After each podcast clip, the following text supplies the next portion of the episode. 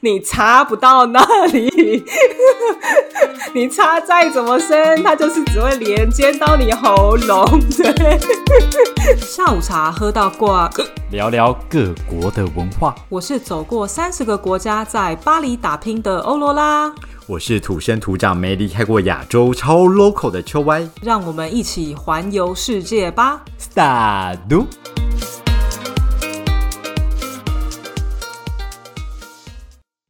沙律，大家好。Oh my god！你在咳嗽，你还在咳嗽。对呀，你有没有看到我现在我家里整个暗蒙蒙？对啊，怎么了？天黑了吗？法国最近天黑比较早。没有，夏天天黑很晚。我们夏天大概九点十点吧，超级晚。真的有够晚的。对啊，没有，我就是想说做坏事，然后把自己关在家里面，然后弄得暗柠檬，窗帘什么都拉。做什么坏事？等一下，做什么坏事？没有啦，今天热浪啦。你坏坏，确诊了还这样。今天我等一下会到三十八度哎，我超怕，好可怕哦！而且你们没有冷气，对不对？你之前说你们没有冷气。我从十点我就严阵以待，我就把窗户整个关起来，然后把那个不是窗帘，就是窗帘外面的那种，那样子怎么讲？因为台湾好像也没有这个设施，反正就是有一个隔热的吗？窗帘外面的隔热板，类似像那种东西，然后就把它整个拉下来，拉到就是只剩下一丝丝。约莫十五公分的缝，所以让光可以进来。反正我就是用这个方式来保持我的室内、室外温度可以差到十度。现在此刻外面是大概三十五度左右，然后最高可以到三十八。我很怕，我一早起来我脸就开始肿，就过敏，因为太热我会过敏。好特别的症状哦！太太热会过敏，这个症状到底是什么？痱子吗？没有，我跟你讲，我真的我怕了好几天，因为我大概大概三天前我就知道今天会热浪，然后约莫三天前就开始最高温有到三十三度，我就开始每天有在练习，你知道吗？就练习就是什么时间点，然后把那个窗户拉下来，然后哦，OK，所以其实光连三十三度你都已经害怕了，更何况今天到三十八度，然后更何况新闻常常说法国热浪来袭四十五度那一种。而且会热死人呢，是真的会热死人，绝对是会热死人的那一种。所以你年轻人都已经受不了了哦。所以热浪真的是一件很可怕的事情呢，听起来很可怕。所以我真的呼吁各位听众朋友，如果你就是暑假夏天的时候你要来巴黎的话，真的最好就是选住在饭店，因为饭店就基本上。会有冷气，如果你挑的不是太差的饭店啊，如果你住在民宿的话，它没有冷气，那叫做正常哦，就它可能就只是会配那个电扇给你。然后真的要特别呼吁大家，不要想说，哎，那我这样子我就是保持窗户打开通风，我这样一整天就没事。我跟你讲，它那个风都是热的吹进来，你只会越通越热，你绝对不会越通越凉。好很可怕，所以热浪这个期间会维持多久？你知道吗？还好，我们最热就是今天一天。然后我知道昨天法国有些地方就是四十度，然后我觉得很可怕。然后明天我跟你讲，明天就整个会降到二十度，我也不知道是这世界是发生什么事情。反正它的温差就会非常大，然后热浪通常维持个就是。几天呐，绝对就是不会超过一个礼拜这样，但就就已经很可怕啦。然后我家又没有冷气，就只有电扇。Oh my god！我真的无法想象哎，因为台湾的就算真的很热，我们还是有冷气，这真的不行，真的不行。但是就算热浪来袭，我觉得我们今天应该可以喝一点清凉的下午茶，是不是？去舒缓你的热浪，舒缓你心中的渴，解你心中的渴望。你说。我现在，我现在是真的非常非常渴，我非常需要来一杯冰的蜂蜜柠檬水。Why？为什么今天要喝蜂蜜柠檬水？就是消暑，是不是？我都咳成这样子，你觉得呢？我真的是雪上加霜哎！热浪来就算了，然后上个礼拜不是有跟大家讲，我不就是 COVID 确诊嘛？所以对，COVID 确诊呢，你就是要来一点蜂蜜柠檬水来帮助你的喉咙。毕竟你知道欧米孔的症状就是你的喉咙会一个爆痛这样。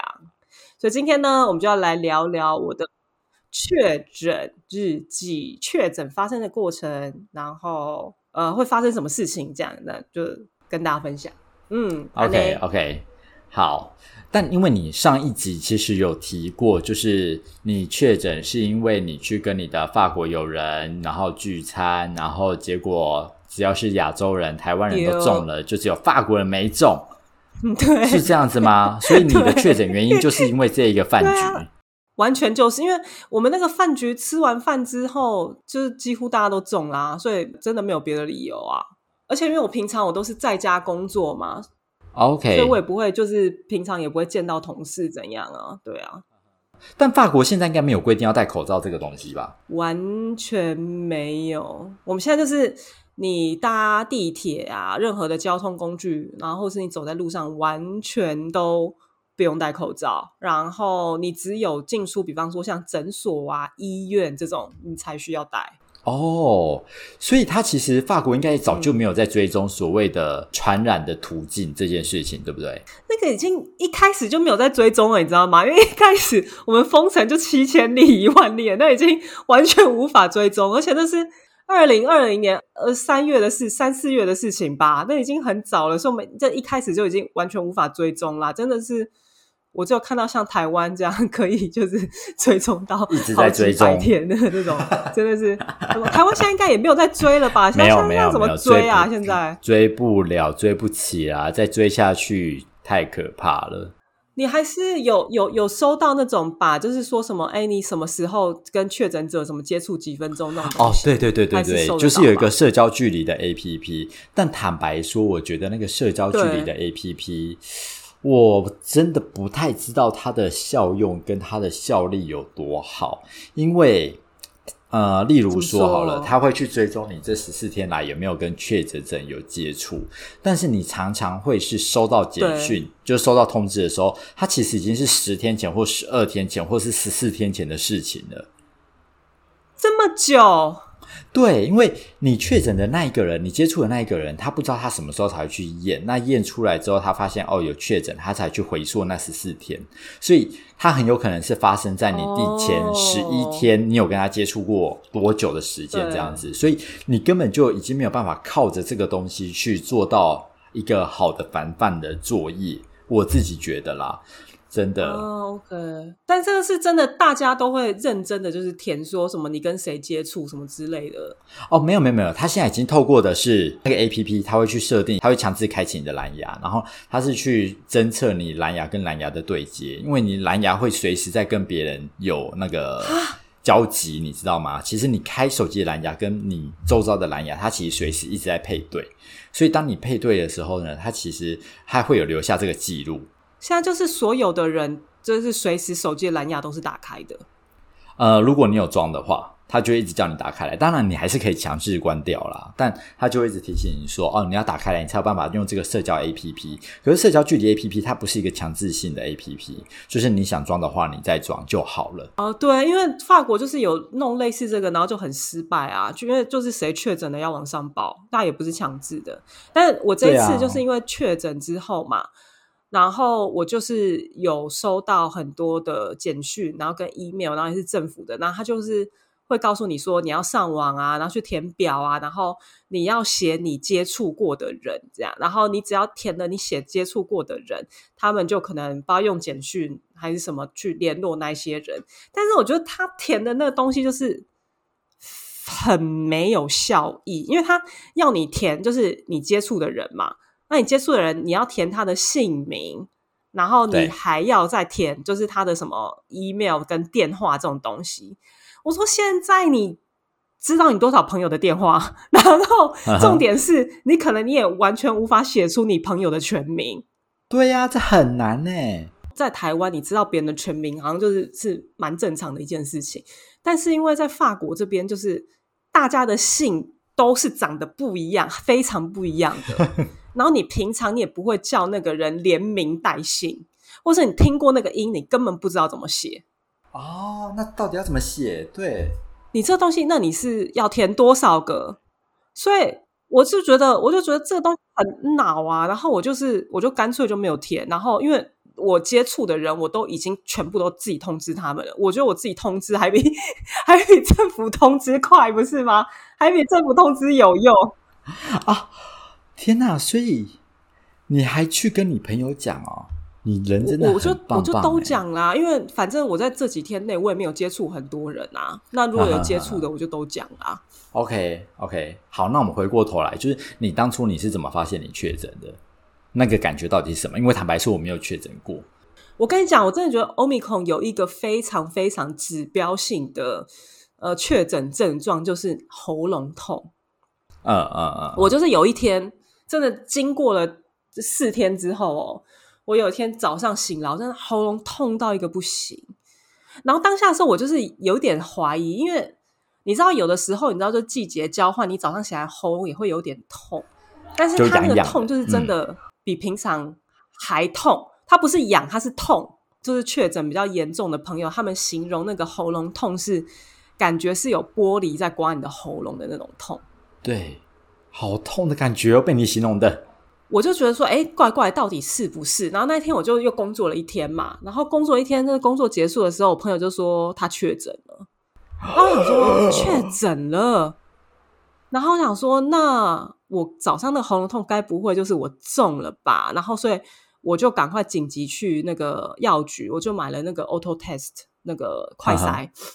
我真的是后来发现，我觉得快筛这个东西实在是怎么样，不是很准，你知道吗？因为它每个快筛的厂牌都不一样，然后因为我那天快筛的结果就是我就是阴性啊，我是完全阴性哦，就是连那个阳性一点点那个粉红色的那一条都没露出来。但是因为我我是早上喉咙痛嘛，但是我下午我就开始感受到一些其他的症状，就 可能开始喉咙痛啊，然后有痰啊，流鼻水那些症状开始有有点出来，然后有点就是那种。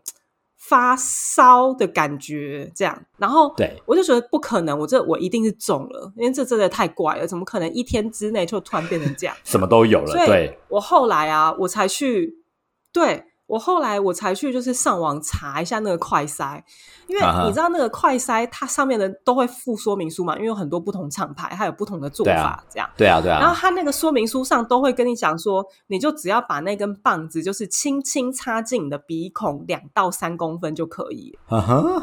但其实这是完全是错。为什么？他没有说什么，你测你只要差两到三公分，你去做 PCR 或什么，你会觉得它差很深，因为它病毒最容容易堆积的地方就是在你的鼻腔，然后跟你的就是咽喉那个那那那个那个转角的那个交汇处，所以就变成说你一定要插很深，插到那。那你如果除非是你病毒量极高。你可以就是真的差个两三公分，你就觉得说才会满出来到这里。对，但所以你真的就是不能轻信，就是那个 auto test 上面说什么两三公分，就是要插越深越好，不会想说说说，哎，你怎么办？那我这样会不会插到眼睛？对啊，你就是很怕会不会插到某个位置就喷血。我跟你说，眼睛跟鼻腔是没有通的，所以不用担心，你查不到那里。你插再怎么深，它就是只会连接到你喉咙。对，真的查不到哦。对，所以我那时候才知道说，那真的对我来讲做那个 auto t a 真的太难，因为我真的我只要自己做，自己那个插进了鼻孔啊。我真的是，我根本就是撑不到，就是说明书上说什么要十秒、二十秒，然后左边几圈，右边几圈，因为我只要一插进去，我就会开始无法控制打喷嚏，对不对？狂打喷嚏，因为对对对对，因为你就是有异物进去了，然后那个喷嚏就是要你把那个异物排出来，所以我根本就是 always 测不到那个秒数，那没有办法控制的，嗯，不可能，我就绝对不可能是阴性。隔天一大早我就去做那个 PCR test。哦，呃，我问一下哦，如果说你要测这个 PCR，是每个人都可以去吗？还是说你一定要有说，呃，你有跟人家接触过，或是你有验出快筛阳性才能去？没有，随时随地你都可以。真的假的？而且法国这边去是很方便的，因为法国他们像这种测 PCR 不是去医院，他们都是有另外的一种机构叫实验室这样。然后这个实验室它就是专门负责做所有的检测，就比方说你做快筛啊、你抽血啊、验尿啊，什么都你都是去这种实验室这样啊。哦然后反正你家附近就一定会有很多实验室，对。然后那个实验室呢，基本上你只要有法国这边的健保卡，你去测是完全免费的。台湾测真的一个超级宝贵，台湾测有要钱吗？三千五还四千五吧一次。哦 我不知道，我那个是去年年底的时候测的，OK OK，很贵，真的超级贵。对，然后 Oh my 所以我我反正我在这边测，我都是就是完全不用钱的然后我就发现一件很特别的事，对，就是因为一般来说我都是每次去测啊，我都是很快，就比方说早上测，我下午或是中午我就会拿到报告，然后就会马上跟我说阴性。然后我那一天就是怎么等，我等了一整天，我就等不到报告，然后我就想说完了，一定是出事了。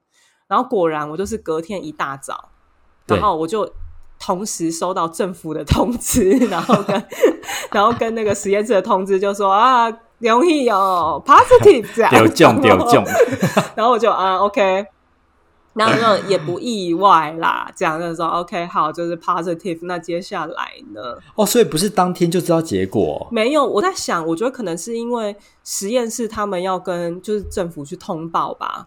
然后，所以你看，我那那个时候收到讯息，我是同时收到啊，就是实验室的跟政府的通知就一起收到啊。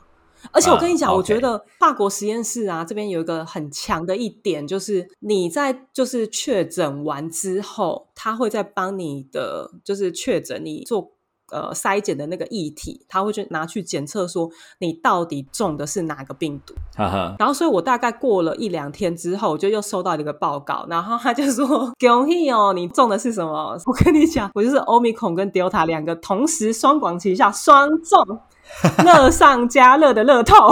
我不知道为什么会同时中，有同时中这种事情，你知道吗？我就一次中两个，我觉得有够这样很。棒啊！就表示你之后如果再感染到 Delta，你也不用害怕。没有，你那个感染好了，就是它那个抗体是一阵一阵的，你知道吗？它就是它可能是比方说你前三个月，它就是跟你打疫苗一样啦。你可能前三个月有很强的这个保护力啊，你之后你还是一样这样，所以之后只能希望就是没有再也没有 Delta 这个东西了，这样，然后就是 Omicron 还好一点。想说也太衰了吧，因为我那个朋友得 Omicron 那种味觉消失什么的，我就觉得哇塞，那个哦，真的，反正我就一次两个来，就真的觉得哇，原来有这种事情哦。所以现在大家，你觉得你重视 Omicron，有可能你是两个都中。你吃了全餐，没错，然后就想说，哇塞，然后我们就开始回想说，那以前还有什么是什么阿法、贝塔、伽马吗？还是什么病毒的？对吧？很多很多也不知道，但反正我中的就是最新的这两种，这样。Oh my god！那你的症状都很明显吗？这两种？我的 Omicron 症状非常明显，因为就是我说的嘛，就是喉咙痛，然后会有痰，然后我声音会变得真的很奇怪，然后是那种声音会破破的，你会觉得一直有痰，但是你那个老痰你怎么清，你的声音就是怎么破，这样就是没有办法把它清出来，然后你就开始一直流鼻水，然后鼻塞，所以。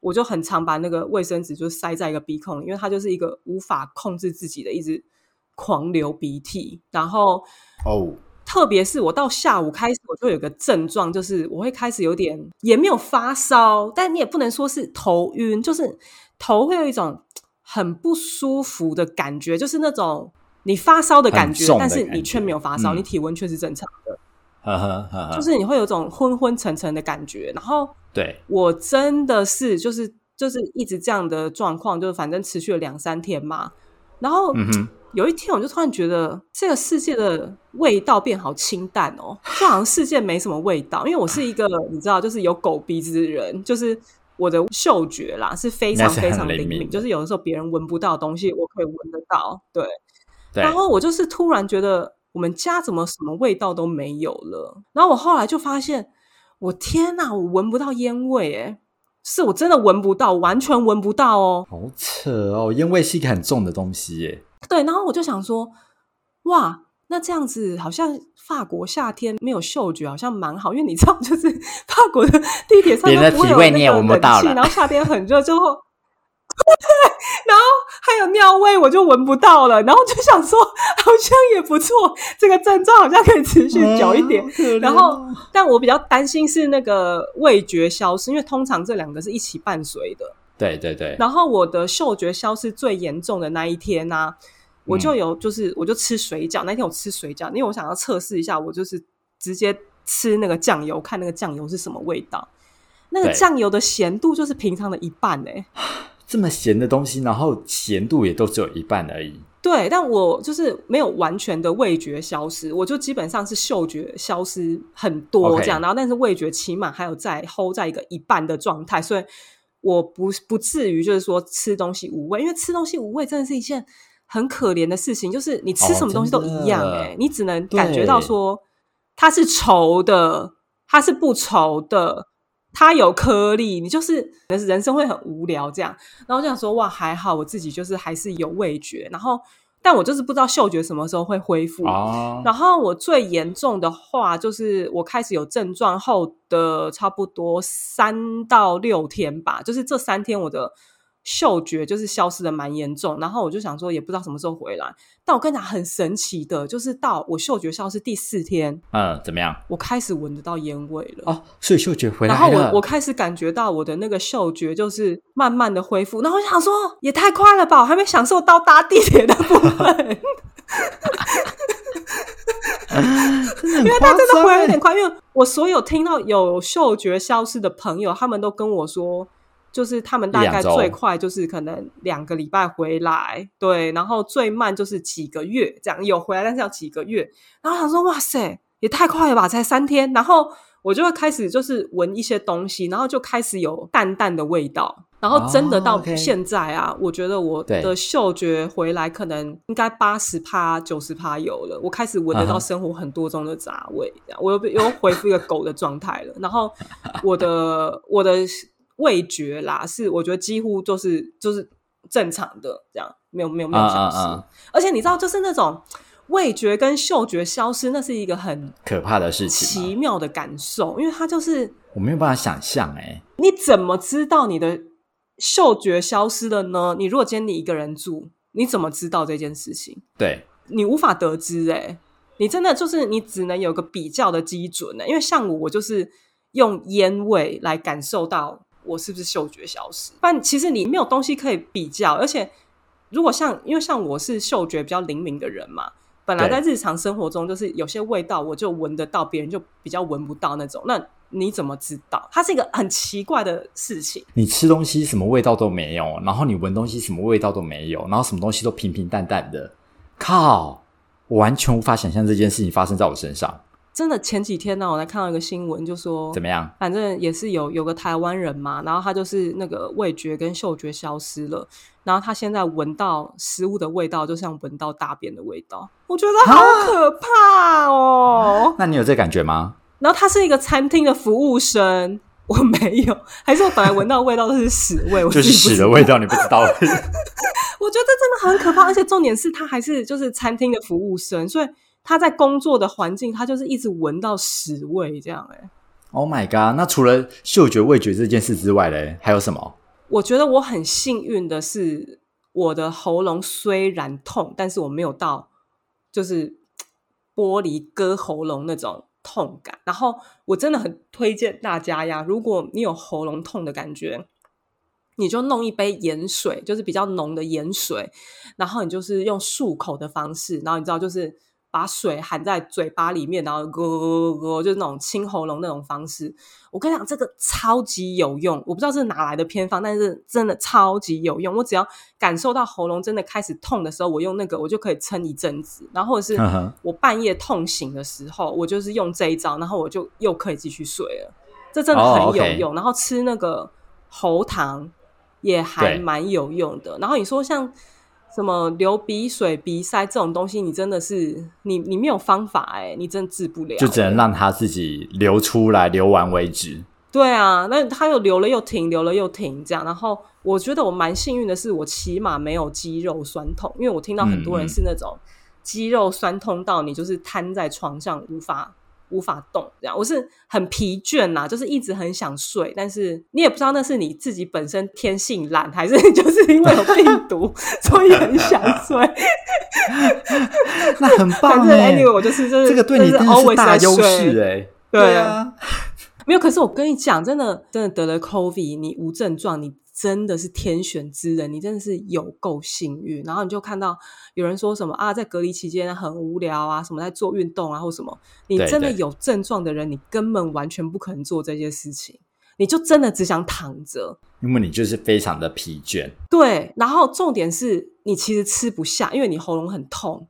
嗯嗯。然后你喉咙很痛的时候，你真的就是到你觉得肚子很饿，你必须要进食的时候，我唯一想吃的东西就是粥。没有其他的，而且很奇怪哦，就是我就是在生病的期间，我完全不想吃任何肉，我就只想要吃粥，然后我只想要吃菜，就这样。我真的不想吃肉，我不知道是因为那个口感会让你觉得。就是可能要稍微吞或什么喉咙会痛还是怎么样，我不晓得。但我后来就是知道，就说其实你真的要对付病毒的话，你除了要补充维他命 C 啊、什么蔬菜水果这种之外，其实蛋白质也很重要。所以真的肉吃不下去的时候，我就会吃蛋。Oh my god！对，所以你现在的状态应该是比较好一些了，对不对？比较好了，虽然我测出来还是阳性，但你知道法国这边它就是它的规定，就是说你。你第一次测，或者说你有症状的时候，然后出来七天过后，不管你是阳性或阴性，你都是正常人了。他就说你的病毒是没有感染力的，哈哈。所以基本上现在在法国来说，我就是一个正常人。然后我跟你讲，英国更猛，英国是你测出来阳性嘛，不用隔离，你要干嘛就干嘛，随便，你要不要戴口罩随便你。英国真的很猛。对啊，那测干嘛？没有，你就是证明，就说哦，你得了 COVID，然后哦，原来我的不舒服是 COVID，这样。我不懂，反正他们就是这样子，非常非常的 free。那会有吃药这件事情发生吗？我加一啊，他就是给我开，就是呃，就是头痛嘛，就是反正因为一开始 COVID 刚开始的时候，大就是开头痛药这样，止咳药，然后喉咙痛的药，这三种药。这样，然后，但他这种这三种药完全就是就是感冒症状的药啊，这样，反正他就是开给我很多，但是老实说，我是我都完全一颗都没有吃啊，因为我觉得我还能忍受，因为你知道，你感冒症状的药啊，大部分其实是安慰剂哦，OK，好像有听说这回事，它只是在止咳或是在止痛，就是抑制而已。对，它不会帮助你的感冒变好，它只是让你的不舒服症状减缓。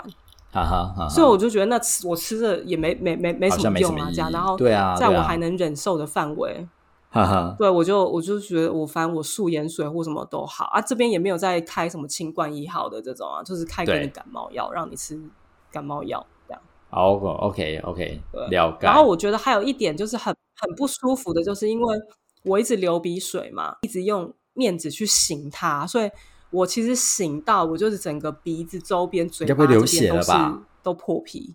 哦，OK，没有流血，但是你会一直脱皮，那很难过。你主意相当于很刺，然后重点是你刺完之后，你又继续擤鼻涕，你就一个无限循环，一直在那边脱皮脱皮，太可怕了，太可怕，我真的没有办法想象。所以你现在有什么其他的后遗症吗？你会有吗？因为我真的是。得到的还很出奇啦，但是你看我味觉跟嗅觉都回来的差不多了，然后我只是不知道我这个咳我会继续再咳多久，然后我的阳性反应会在多久？因为我有个朋友，他就是他明明得 COVID，他也没什么症状，但是他 PCR 不管怎么测都是阳性，他连续测三个礼拜都阳性，对，所以我不知道我这种 就是长阳性的这个状态到底要持续多久，然后。你说会不会有什么后遗症？因为现在还很短嘛，我真的没有办法讲。但是起码我看到我得过 COVID 的朋友，他们都还是一样很正常啊，然后智商也没变啊，所以应该是还好，我觉得。但你说有没有一些什么小的身体上的不适？什么走很多路会不会喘？我是还不知道，因为我还没有真的去实测过到底走多少路会喘这样。对，但我目前的感觉，我是觉得还好，真的就是蛮像。一场重感冒的，然后也也真的没有像 coffee 刚开始那么可怕，因为刚开始那真的是很容易就会要你的命嘛。那这这个就现在这真的就是像重感冒这样。然后更扯的是，我就想说，好，我确诊了嘛，那我就应该要看一下我的家医，然后我就打电话给家医，我就说啊，我确诊了，那我们是不是可以视讯看诊这样？然后他就说哦。呃，没有，你就来。我说，呃，可是那个不是政府说要七天自我隔离吗？然后就说，没有，没有，没有，你就是要来，来才能给你开药。这样，我跟你讲，法国人真的现在都没有在怕，没有在管的。他就是叫我要去，他才有办法帮我开药。就是认真的，就是一个感冒。我真的是现在走在街上啊，看到很少、非常少数戴口罩的人。我以前都会觉得说。哇，这些人他们也就是自我保护的太好了吧？就是有必要到现在都还戴口罩，因为那真的是非常少数的人在戴口罩。但是我完全漏掉了一个可能性，就是哎，他们有可能就是得 COVID 哦。我漏掉了这个可能性，你知道吗？以前还觉得说哇，戴口罩的人看起来很安心，殊不知他可能正在得 COVID 哦。因为我觉得在法国，你就算得 COVID，你没有戴口罩，我觉得。听起来感觉都是非常可能，而且很正常的事情。我就觉得在法国这边呢，觉得大家戴口罩的意义比较像是保护自己，而不是保护别人。那像在台湾戴口罩有很大的意义是保护别人，或是会被别人情绪勒索。对啊，对对，但在这边不是对，真的。所以你就算在这边你戴口罩，别人可能也不觉得你得 COVID，或是他觉得你得 COVID 也也不怎么样，因为毕竟。老娘都是得过了，你有什么可怕？你就是一场感冒而已，这样。然后甚至公司同事可能也不觉得怎么样，就觉得说，哦，那就那还好啊。那你在家工作，你要不要自己来拿电脑？也不会有人帮你送，因为可能大家都得过了。他说有必要你自己来就好啦。这样。所以你可以想象，就是现在在欧洲的街头，就是有多么的毒，但这个毒感觉好像也就是变成蛮正常的一件事情。对，但我自己真的亲身经历过之后，我是觉得是真的感觉没这么恐怖啊。因为我觉得我自己是重症嘛，我只能说我算是跟我的皮朋友比起来，我算是中症，不算重症，这样就是一场重感冒的感觉。然后味觉也有回来，所以那我就觉得说，哇，我现在好像有三个月的生龙活虎坏之身。对，而且其实现在陆陆续续听到有很多。唐人德啦，然后大家如果就是听到很多这样的案例，应该也不会这么怕了吧？你还会怕吗？嗯嗯，我觉得应该不太会了啦。坦白说，然后大家因为大家也都有打三剂嘛，所以大家可以很正常的去看待这件事情。而且就以台湾人而言，就是你得了第一时间你的想法就是我的保险要怎么领，所以大家会往另外一个方向去想，也是蛮乐天的。是这样，OK。而且我真的觉得啊，如果此刻你人在台湾，然后你得了 COVID，你康复了，你也没有什么太严重的什么症状，你都觉得你身体很 OK。我觉得你可以做的事情就是赶快计划出国，因为感觉你就是有 几几个礼拜到几个月的时间，你是金刚不坏之身。而且你知道现在那个台湾的政策改啦，就变成三加四啊。你如果出国回来之后，你的你只要隔离三天，就算认真隔离三天呐，这样对，真的变很短。所以入境人数有限制啊，所以你可能要抓好。嗯，对，就是反正我觉得你如果机票买得到，然后机票没有被取消，那你一定就是进得来啦。还是你现在就赶快得一得，然后你就可以来找我。但不要啊，发疯了是不是？你现在马上过来，让我传染给你。不用不用不用，我觉得不用急于一时，好吗？好啦，那我还是祝福你，因为毕竟这种东西能不要得就不要得，就是能不要生病就不要生病嘛。就是谁没事会希望自己感冒呢？Oh my god！通常这样讲一讲之后，自己就会中，好危险。我跟你讲，我就是。跟大家很自豪说我在法国两年多没中过，哎，结果中，我不能重蹈所以反正大家就是还是小心啦。但是我真的中了，就平常心，因为大概就是跟感冒差不多，嗯，大概这样。然后我就觉得，哎，如果中了，就是家长的话很辛苦啦，因为家长还要带小孩啊，照顾小孩啊，然后什么什么什么什么之类的。所以真的像我们这种，就是还是算轻松蛮多的，就只要跟。公司稍微交代一下，这样真的好啦，那希望大家都健健康康、平平安安喽。那如果呢，你有得过 COVID，或是你觉得还是很紧张的话，也非常欢迎到 IG 跟我们分享哦，我会想办法好好的安慰你，好吗？那我们下周见。